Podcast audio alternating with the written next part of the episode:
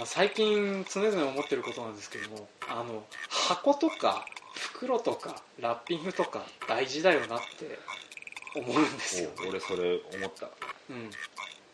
あのーなんていうかななんかあの物を売る前に大体そのいい箱に入ってるかどうかが結構大事だったりするっていうのは結構いろんなものでもあるようなもんだなっていう。最近あの YouTube とかでよく開封の儀って言って あのなんていうかな新しい電化製品を買いましたってなったら箱を開ける楽しみみたいなやつあるんですよね。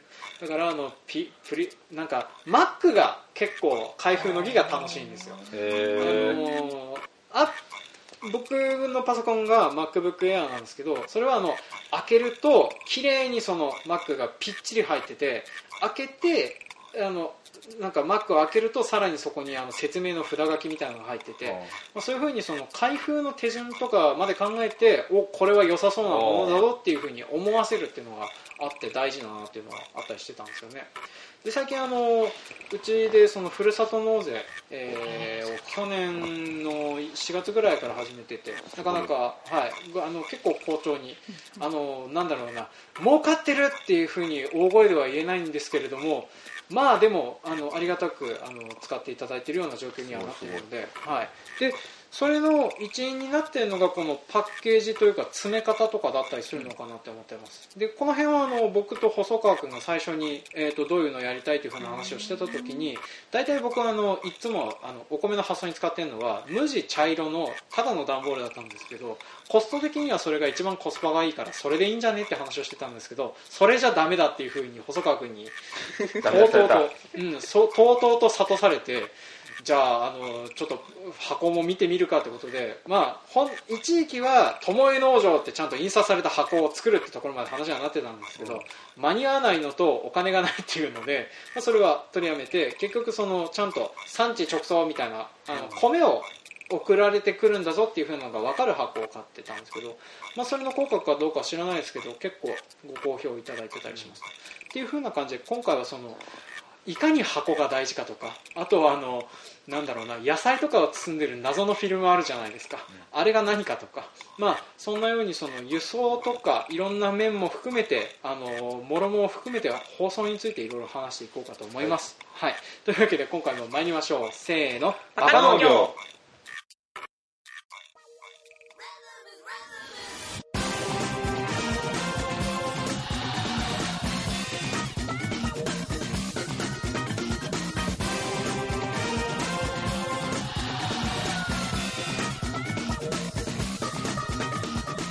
はいこの番組は北海道の中心部札幌市のちょっと東側にある江別市から青年農業者がお送りする不真面目系農業トーク番組です。お相手を務めさせていただくのはジョンといっちゃんとペンナです。はい今回もよろしくお願いします。お願いします。はい、というわけで今回は袋の話なんですけども、あの袋詰めって袋詰めとか箱詰めとかって何かやったことあります？野菜とか。農作物ないんかはそう直売とかをやってると結構詰めたりすることあるんだですってお米精米して詰めるあ、うん、それぐらい。それ袋詰めだよそれを袋詰めであ嘘ついたいやいやいやいや。それとかはどっかあのお店とかに並べるようになったんですか？いえ。手売りなので。あ手売りなのでじゃあ直接渡す時にで渡す時になんか何かそのラッピングをきれいにするとかそういうのとかは？特に何も考えたことないです。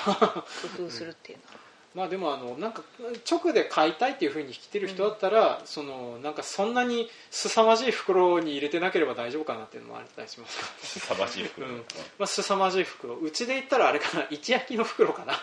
一焼きはす凄まじくないんじゃない？凄まじくはそれでいいっていう人はそれで出す。まあ、それでいいっていう人はそれで出すけれども、まあ、基本的にはうちはあのちゃんと印刷された米袋があるので、まあ、それをずっとやってますねでもこれも結構デザインあの最近になってちょっと変えたりとかしてたりするぐらいにはいろいろと放送は手かける部分があったりしますね。でぎっちゃんのところとかも結構放送放送は作ったりとかこだわってたりする部分ボールががまずうん半半半台っていうあの半作ってうんうん。印刷屋さんに頼んでうちの専用の段ボールうんうん。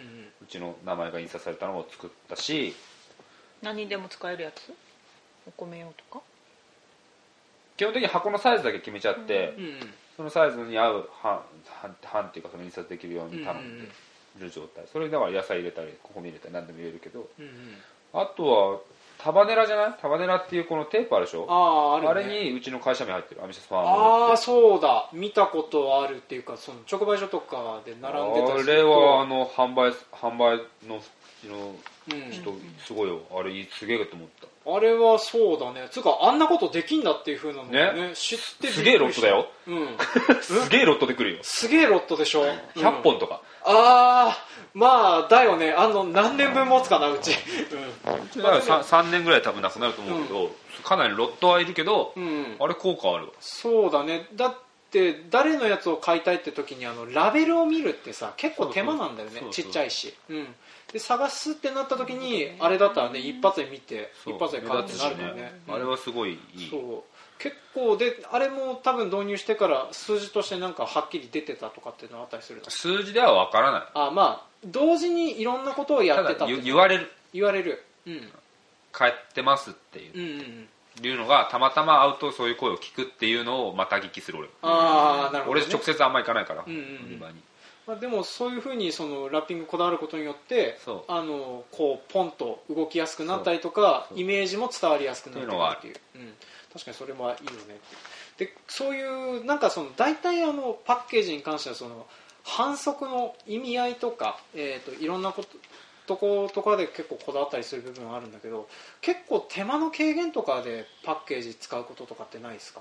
手間の軽減と？かえー例えばうちはあのお米の袋に関して、まあ、これはあのお米の版を変えるのが去年の4月にやったんだけどこれなんで変えたかっていうとお米って一括表示っていうのがあります。裏に、えーとうん生産者と3年と、米の品種をどうこう書くってやつをやったんだけど、今まではそこに3年と何キロ入ってるかとあと精米したのがいつかっていう風なのをうん。一個ずつハンコで押さなくちゃいけないような仕組みになってたの。大変だね。大変だったの、うん、でえーっとまあそれでその例えばうちのお客さん僕は全部ハンコを押しててクソ大変だからやめさせてくださいっていうふうに言ってたんだけれども、あのお客さんの中にはそういうのが必要がないっていうふうなお客さんを抱えているところとかは、うん。それは別に変えなくてもいいんじゃないかっていうふうに言われてたりしてたんだよね、でそれをなんか調べたら例えば一括表示はどこにそれが表示されてるかを書いておけば一括表示は別に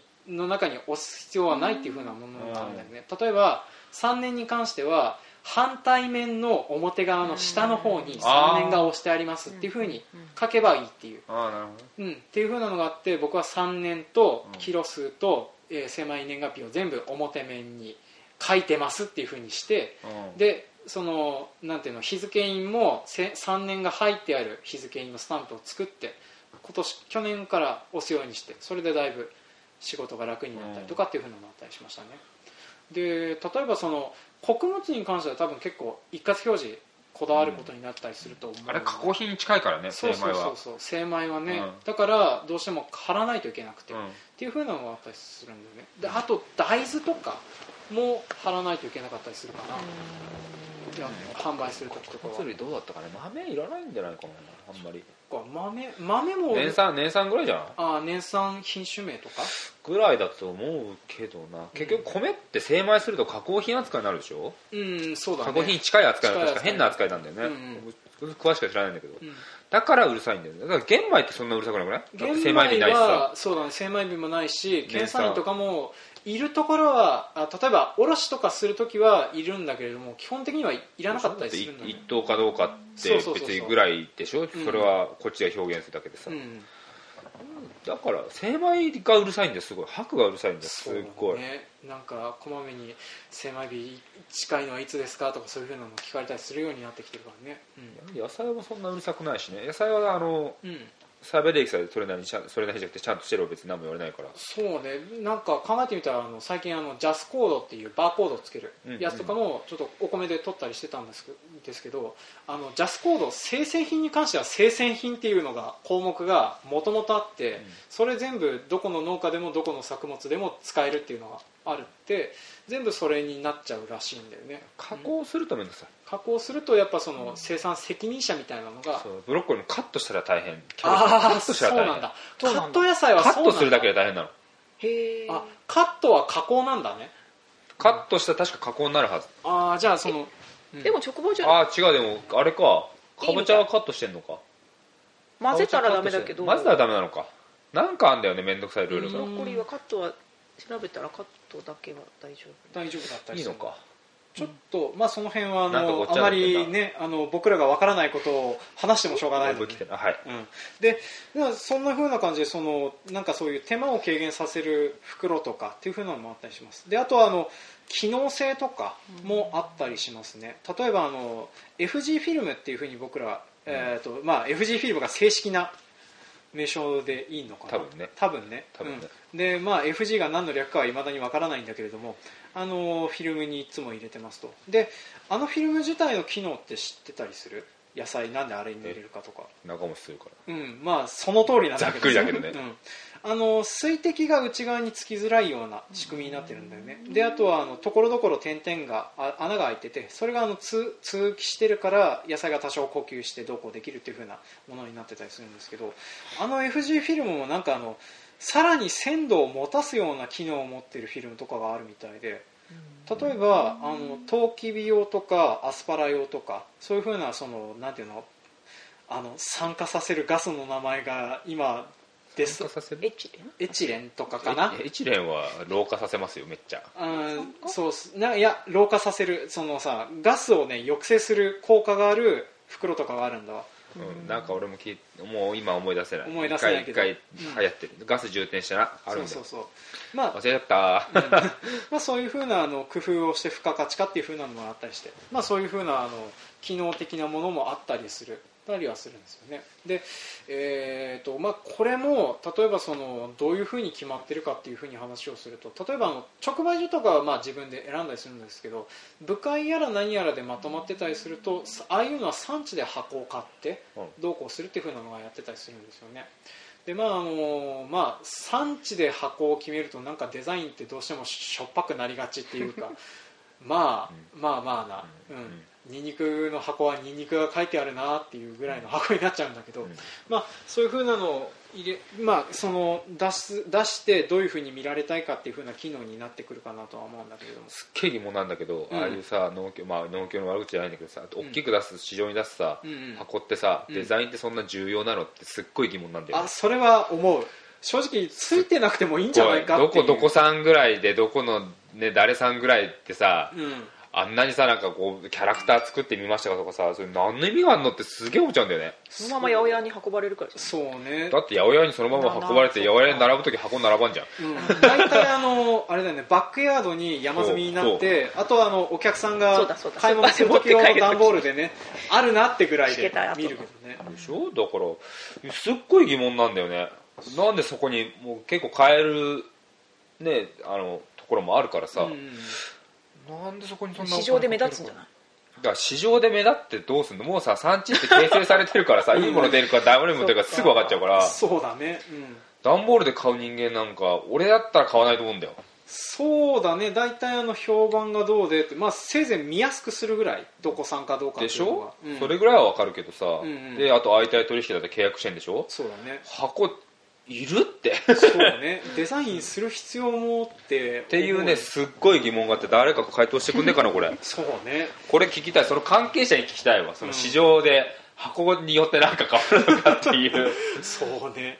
まあなんかあのデザインが目立つから買うっていう風なのもないだろうし、ね、それで10円でも高くなるのはそれはいいかもしれんけどさ、うん。まあ、単価上がる僕らの手取りが増えるわけでもないのにかけてるってのも変だしねっていうね。だって1回超えたら10万金するからね下手したら。そうだね。なんだかんだで。まあ確かにそう考えるとあの出間産地で出してる箱に関してはちょっと謎の部分段ボール会社の営業が強いんじゃない？そろそろ買いませんかっていう。段ボール会社の営業は強くないと思うよ。多分こあっちも面倒くさいと思うよ、うん。そうか。いやいやいや、ね、そんな意味があるかどうかわかんないパッケージまた変えるんだとかってなったりするのかなっていう、うんそんなそれは身も蓋もない、うん。じゃあそこは求めてない。それはねそれがあったらそれはそうかってなるけど その市場関係とかなんかそういう流通にちょっと詳しい人に聞きたいうん。段ボールのデザインによって何か変わるのかと。そうね。ちょっとそれは。でもあのなんだろうな。イラストとかそういう風なのがついてるのはちょっとまた別だとは思うんだけど例えばあの産地によってさそのサイズの種類が違ったりとかあのだからハンコでどうしたら押しやすいとかうん。箱のそれは多分意味があることかなとは思うんだよね。その 2L サイズで何本入ってるかっていう風なのが分かりやすくするっていう、うん。まあ、でもそれぐらいであとはその何々さんのやつですっていう風にイラストとロゴがついてるのは意味があるのかっていうのは。くまモンぐらいいけばね。あそうだね。くまモンぐ赤らい。い赤いうん。箱にくまモン書いてあって熊本産のトマトってうん。すっごいわかりやすいの。うん。たまあー。にでああいうのってパッケージで並べやすいんだよね。そうだね。スーパーも。そしてあの箱ごと積み上げてたりするの見たことある。すんごいわかりやすいの、うん。ですごいあれは影響あれはいいなと思うんだけど、うん。俺エベチュンエベチュンすればいいでしょエベチュン。だからさ箱に入っ箱に入ったキャベツとか並んでて、うん。すげえ取りづれえなと思うだけじゃん。そうね。あのエベチュンの顔のあれ？あいつちょうど長方形のレンガ黄色と赤入れなきゃいけないからね。そうね。判断上がるから。2色釣りになって値段が上がっちゃうからね。うん。単価の高い野菜じゃないと効果があるのはあるものあるけど、うん。全体的なこうね流れとして意味あんのっていう。まあ確かにね。なんかドカッとなんかつあの有名なのがついてたら意味あるかもだけどでもそれで確かに物が動デくかザインがいるのかっていう。そうじゃあね誰かに答えてほしいな、ん。はいこれお俺からの質問。質問ね、お待ちしてまですあとはなんだろうこの辺のさパッケージにお金かけられるかけるかけないってさ結構あの物の値段にもよったりするかなって思うんだよね、うん。この間さあの僕土佐の、えー、と人方がポンカンとか売りに来てたところのイベントに一緒に出てたんですけどあのポンカンのパッケージの金のかかり方がやばい。そうなの？あのね例えば20キロ段ボールぐらいで8玉しか入ってないんだけれども2色刷りのさらにあのカラーでその光沢みたいのも入ってそれであの中にそのポンカンが傷つかないように押さえつけておくようなあのやつとかが入って、えー、と1箱で多分あれだけで2万とか3万とかするようなやつが売ってたりしてたんだけどあの辺とかそのとにかくメロンとか値段がすごいものに関してはパッケージにお金を回せる余裕があるんだなっていう風な感じがしてなんか豪華になってる印象はあるんだよね。だからそういうこと並べてるじゃん。だからそれごと並べるね。メロンだったら1個で霧の箱入ってたってさそれ自体がこう商品じゃん。そうだね。じゃない。暖房あの安い暖房ああそうだね。まあそうそういうのも含めまあ、て、そういうのを含めてその、まあ、ものによってそのかけられる余分にかけられるお金が違ってくるからねっていうのもあって。意味があるのとないのもなんとなく分かんだけど、うんうん意味がないのがどれぐらいないのかも知りたいし、ね。意味があるものはどれぐらい効果があるのかも知りたい。うん、確かに。あのそうね。いやもしかしたらあのこんだけ注文してくれるんだったらこの辺のイラストはタダでつけますよっていう風な話についてるのかもしれないし。まあねその辺はねあの意味があるのないのはちょっと分かんないけど。まあでも確実にね個人とか人法人とかで物を売るものに関してはあのパッケージは結構力とか意味や意味はすごく強いのでまあ工夫してやれるとねいろいろと面白い部分はあるかなと思います。開けやすくしてほしい。開けやすくしてほしい。段あボールを？まあ段ボールは、ね、お店で買って開けることはあんまりないけど例えばいちごのうんうん。全然関係ないけどうんうんいちごのこう透明なプラスチックの容器に入ってその上にあフィルムね。ふわってフィルムがかかってフィルムの両端にテープがあるでしょ？それなのに上と下にセロハンテープでくっつけてあるんだよね。うんうんうんあれ取りにくい。あのなんかセロハンテープってすごく取りにくくない？確かに剥がしづらいですよね刺身もせっかくパックにきちんと入ってるのに、さらにテープで止まってて、うん。すっごいイライラするんだよね、まああの何かしらのトラブルを抑えるためにやってることだと思うんですけそうなんだけどその開ける時のイライラが最近すごい。ああそれ不安定いろいろ不安定大丈夫開けることを考えてうん。ほしい。あと捨てる時だよね。捨てる時ですよね。で確かにあのパッケージの種類にも例えば米とかだったらあの何回も開いたり閉じたりできるようにジップロックついてて後で使いやすくするやつもあるしあとなんだっけな。あのん梨かなんかなんだけど捨てやすいようにあのなんていうの？箱がバラバラにしやすいように折れ線とかいっぱいついてる梨の箱とかは見たことがあるかな。おだからその箱で箱買い注文専用のみかんとかそういう梨とかそういう風なやつをまとめて入れてし片付ける時は候補をこうしたら片付けやすいですよっていうのを書かれてるものまで結構あったりするからまあその辺はちょっとなんかあのまあそれが役に立つのかどうかわかんないけどここまで考えてくれてるところなのかなっていう、あの表現方法の一つにもなってくるのかなっていう、うん。うん。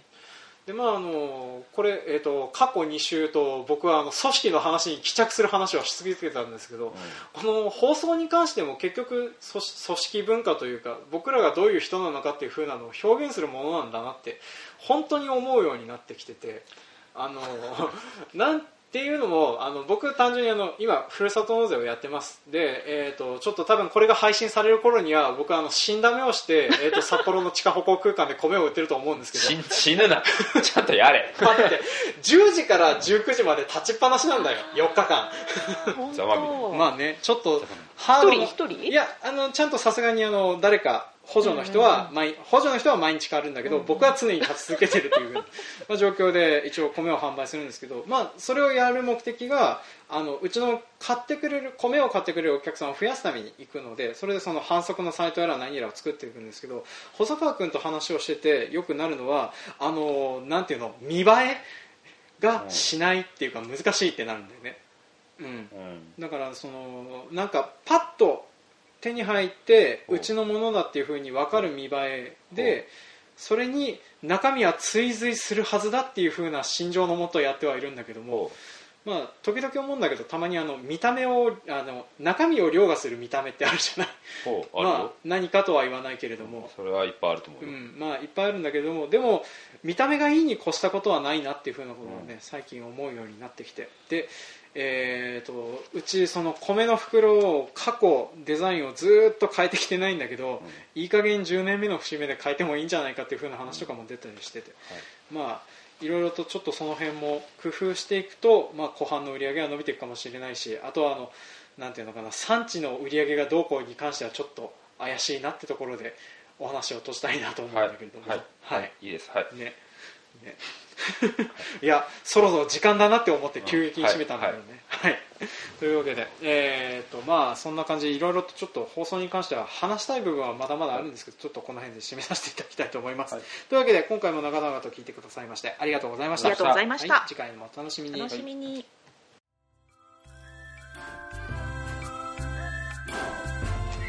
はい。今回も聞いてくださいましてありがとうございました。ありがとうございました。はい、当番組では感想コメントを募集しておりますメールアドレス中農業 .gmail.com までメールをいただくか Facebook ページブログ Twitter などでもコメントを募集しております。えーとこれが配信されてる頃には新年会が始まってないな。えーと多分配信されるのがその新年会の日になっております。でまあ今更何か言ってきても遅いですっていうふうなことだけ言っておきます。そうだね。うん1月28日はもうドタバタキャンセルもドタバタ参加も認めませんで。そうだよね。キャンセルだったね。そうドタバタキャンセルはかんね。ちょっと勘弁願いたいなっていうふうにね、まあ、一応あの参加し表明してくれてる方には皆さんドタバタキャンセルないですねっていう確認は1月23日にしてると思うのでまあ大丈夫だとは思う。もう信頼ですここは。はい、ここは信頼です。じゃないと僕のお小遣いが参加人数分減っていくことになるのであの勘弁願いたい。なジョンジョン君だけじゃない。パーソナリティみんな3ソナリティで人の3財布が痛くなってくるだ財布が痛くなるからその辺は勘弁願いたい。連帯責任。はい、みんないいおじさんだからその辺は分かってくださいっていうな全員来なかったら終わってるな。うん8人で4000円3万2000円。やだ。やだ。やださすがにそれはないとは思うので、はい。はい。あのまあ、新年会に様子に関しては多分次週以降で、えー、と編集して出ると思うので楽しみにしていただければなと思います。であの P とかが入らない音声でねまとまってくれるといいなと思うんだけど、入らないよ。ないか。だってうちらがじゃあ P が話したところで誰が俺らをそうね。まあやっつけに来る。やっつけに来るっていう風な話名札があるといいんじゃない？シールあみたいにああそうね。まあとりあえず呼らいいびやすいように。うん、お互いに話をしやすいようにね。ちょっとその辺とかは全部踏まえて用意しておきます。結構あるの名刺ね。入れるの、名刺の入れるあのああれぐらいの大きさのものだけ渡しカードケース渡して名刺ぶら下げるのうんなんかその辺を書いてもらえるようにしてその辺はちょっと僕はい全部用意しておきます、はい。よかったこの話しといて。危うく忘れるところだった。忘れるわ。はいじゃあまあこんな感じで多分、えー、とさっきもお話しした通り僕が2月9日から12日まで札幌の近く歩行空間に立ってますので。あ 2, 2月か、2月の、えー、と9日から12日ですね、まあ、聞いてる皆さんでお暇な方であと雪まつり見に来るよっていう風な方いらっしゃったらあの冷やかしに来る程度でもあの僕のメンタルを回復させると思って来てくれると嬉しいです、はい、でまあそんなところで、えー、とお知らせことは特になさげですかね。はい、というわけで、えー、と長々と聞いてくださいましてありがとうございました。ありがとうございました。はい次回もお楽しみに。楽しみに、はい